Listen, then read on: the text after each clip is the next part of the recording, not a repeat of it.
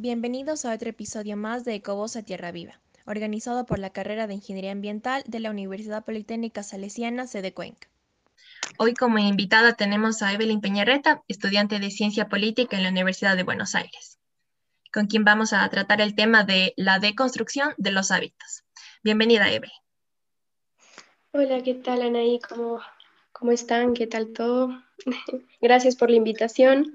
La verdad es que eh, qué bueno es que den estos espacios para hablar acerca de algo que nos corresponde como generación, cual debemos responsabilizarnos, hacernos cargo y es una problemática evidentemente urgente. Claro, es verdad todo lo que dices. Invito a esto porque he visto cómo eres activa en redes sociales, cómo has cambiado un poquito tu ideología. Cuéntanos por favor sobre esto. ¿Qué te llevó a cambiar tu ideología en la parte ambiental con tu carrera? Ya estás en, en otro país que no es Ecuador.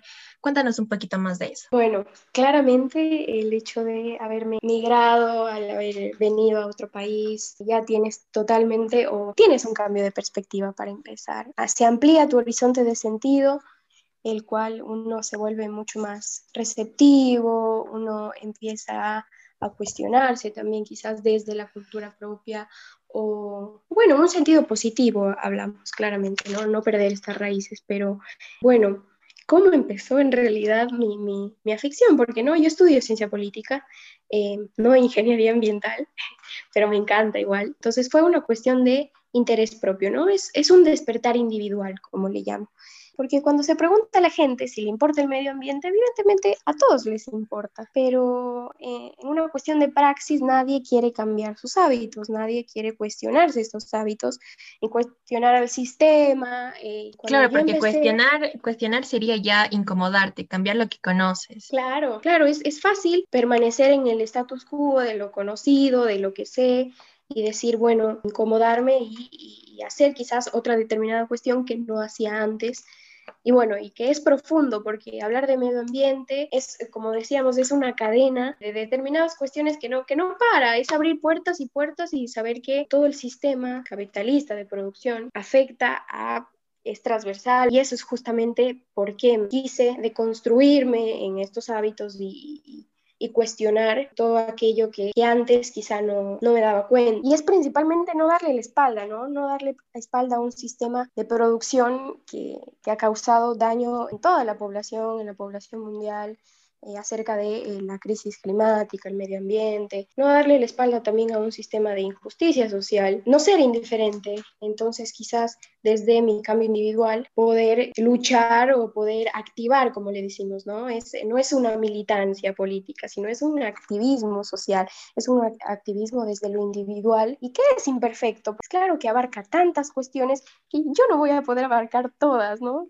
Y que se hace lo que se y que se hace lo que se puede. O sea yo no puedo cambiar todo pero que hago lo que puedo. Y que la gente y que la gente no te juzgue porque la gente cuando tú cambias de hábito y qué sé yo te dicen ah pero tú crees que con determinada cuestión vas a salvar el mundo no. Lo estás intentando claro. Esa es la, la conciencia que queremos despertar en la sociedad de ahora que, que se den cuenta que la crisis como tú le llamaste que es un término bastante adecuado para lo que estamos viviendo está, es ahora, o sea, los deshielos, eh, la comunidad de consumista, todo ese tipo de cosas, el tema de los plásticos son cosas que están sucediendo ya y no es que las veamos lejos, así como en el otro ciclo. Y es verdad lo que dices, que hay que cambiar el chip. Entonces, ¿tú cómo hiciste esto del cambio del chip? ¿Qué te costó más? Eh, yo creo que si uno hace una crítica o si uno quiere cambiar estos hábitos, es evidente que van de la mano con la parte de la alimentación. ¿No? Eh, porque no podemos hablar de crear hábitos sustentables y de cero basura si seguimos alimentándonos de la misma manera. Carga que yo me he puesto, eh, para mí la incomodidad, la incomodidad como decíamos, ¿no?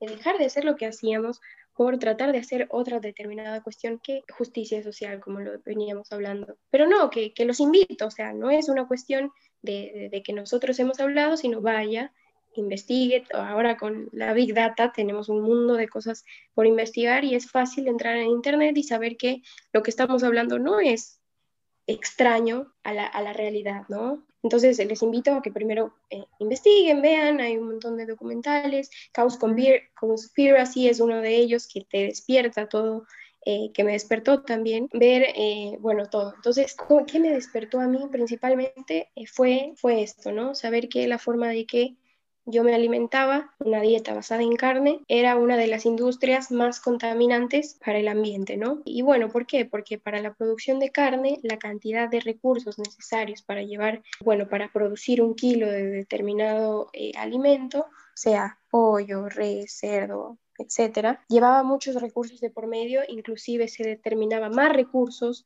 para producir carne que los distribuidos en la población.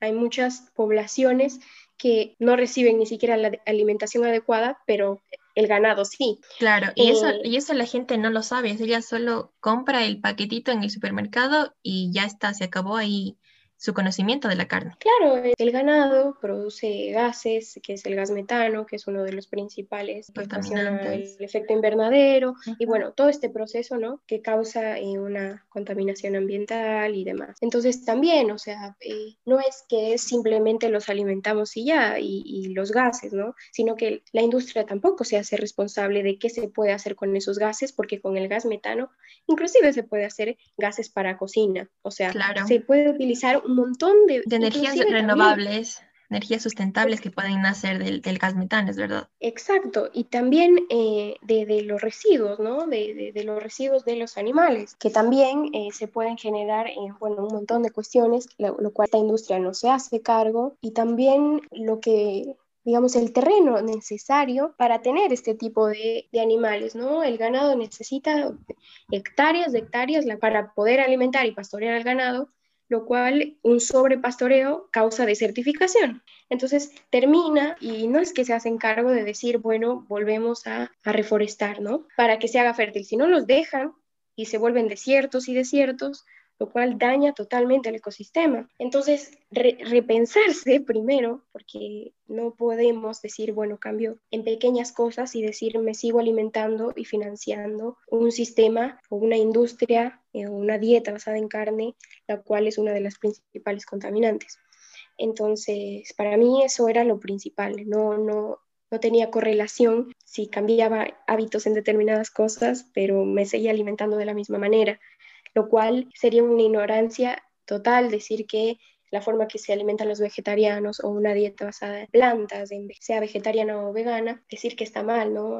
Hay un millón de puertas, de lo cual llevarse la proteína que tienen las legumbres, que inclusive son, son más sanas, porque uno nunca sabe como tú decías, ¿no? Uno no se cuestiona cuando ya llega a su plato y compra en el supermercado, uno no sabe todo el proceso que tuvo de por medio, inclusive cuántos estudios no hay acerca de las enfermedades por consumo de carne, o sea, bueno. O por la mala alimentación, exacto, desde, desde chiquitos, como decíamos antes, que a veces la alimentación nos enfocamos en un paquetito de galletas, en un juguito, todo esto obviamente procesado, y ya eso sería considerado un buen desayuno, un buen lunch para un niño, pero no es, así. Es una conciencia alimentaria. Ser sustentable también es tener conciencia alimentaria y cuestionarnos también la industria alimenticia, también cuestionarnos esto, ¿no? Consumimos, o sea, cuando uno empieza una dieta basada más en plantas y legumbres y vegetariano vegana, también se da cuenta la forma que uno se alimenta. También es un problema grande los manufacturados y la confianza que le damos a los manufacturados, lo cual especie. Exactamente. Incluso ya dejando un ratito de lado la, rama alimentaria, también hay otras ramas que conciernen a la parte de hábitos y conciernen a la parte de conciencia ambiental, como tú lo decías, que es lo que usamos día a día, nuestras prendas de vestir, que también tienen un trasfondo contaminante y que debemos dejar de, decir que ah, no contaminan, es algo normal o algo que sucede en otros países, porque, porque no es así, está sucediendo ahora, está sucediendo en Ecuador, está sucediendo en Argentina, entonces abarca todo. Sí, tal cual. Es una cuestión, como decíamos, de comodidad, ¿no? Porque, porque la gente no se cuestiona o no repiensa más allá de lo que le cuesta. O sea, ¿por qué decir, bueno, me voy, me voy a la universidad y me compro en una bandeja desechable mi almuerzo y lo como y lo tiro y ya? O decir miles de desechables que existen, ¿no? Incomodarse en decir, bueno, compro determinados productos y no otros porque sé que esto genera menos residuos. No, la gente, la gente no, no lo quiere hacer. Es una cuestión de comodidad y decir, es difícil hacerlo, pero qué lindo es hacer, porque sabemos cuál es la repercusión de, de, mis intenciones y de todo lo que, de lo que yo cambio. Entonces, bueno, una de las principales industrias que debemos cambiar también es la industria textil. Saber que tener, digamos, la costumbre o tener eh, este hábito de estar comprando siempre ropa, pero en cambio acá no, acá cambia de estación y se cambia de, de, prendas y así sucesivamente y compra y compra lo loco, o sea, que es un consumo, ¿no? Como venimos hablando de un sistema de consumo. Y que también, o sea, no solo en la tecnología pasa esto de programación, de, obsolencia programada, por así decirlo, ¿no? Haciendo esta comparación o alegoría, sino en la, en la ropa también. Las grandes marcas no usan las mejores telas para producir determinada prenda, ¿no? Sino que utilizan las peores para que en tantas lavadas o se en te tantas dañe y compres cosas, otra. se te dañe y compres más. Y ¿De también en, relación también? a, en relación a precio, o sea, para que a mí, eh, desde este lugar, ¿no? Ay, qué barato me sale comprar esta camiseta de 5 dólares, pero ¿a costa de qué? Si tú ves la etiqueta de, bueno, estas grandes marcas, pero les invito también a documentales de, de cómo no se hacen responsables de toda su cadena de producción, de su cadena de suministro, ni de proveedores y qué sé yo. Entonces, para que nos cueste 5 dólares fue a costa de la explotación de otra persona. Explotación natural y explotación social, porque no solo los recursos que nos da la naturaleza, sino los recursos también humanos, los niños, madres, jóvenes, que están Sí, involucrados en esta eh, cadena. Este documental que te decía habla de cómo ya tenía en, en Bangladesh Bangladesh, es verdad. un, un edificio de un montón de costureras que les pagaba, o sea, aparte de un- una paga mínima, que es evidente, por eso también cuesta la prenda, una dependencia económica también que tienen estos países eh, a estas transnacionales, que no les queda otra, porque no pueden elegir decir, me pagan dos dólares al mes y lo, y lo aceptan, ¿no? Y tienen a sus, entonces, esta, esta empresa, o bueno, las trabajadoras, porque la mayoría mujeres, evidentemente, hacían un reclamo y decían, bueno, las bajas condiciones, la precariedad laboral que se tiene en el trabajo, miren, estamos trabajando, que ya este edificio se está, tenía grietas, todo para decir que se va a caer y nunca le, se hizo responsable la grande empresa, ¿no? ¿Y cuánto ganará? Al final se terminó cayendo el edificio, ¿cuántas muertes no, iba, no hubo? ¿Y tú crees que esta empresa se hizo responsable? Y no. No, Entonces, cuestionarse también los hábitos que, que decía Anaí, ¿no? No solo es cuestión de decir, bueno, no quiero dañar al medio ambiente, sino también es justicia social, ¿no? También es pensar que lo que yo, me, yo uso, lo que yo como, los hábitos que yo tengo, también están afectando o es toda una cadena cual afecta, ¿no? En todo, ¿no? Y, inclusive, ¿no? Lo dijimos, ¿no? Eh, cuando hay el sobrepastoreo, hay una despoblación de las comunidades, generar otro tipo de recursos o para que el país se financie de determinada manera, lo cual lo del terricidio que cual, eh, decías tú no también. lo- claro, lo cual está bien, pero no de las maneras que lo hacen, no son las formas, despojan a, la- a las comunidades, afecta un montón a estas comunidades, o inclusive Ecuador, ¿no? El viejo caso de, de Chevron. que sigue teniendo repercusiones, o sea, hasta ahora, hasta la fecha no está eso restaurado, es un ecosistema ¿Cuántas totalmente enfermedades?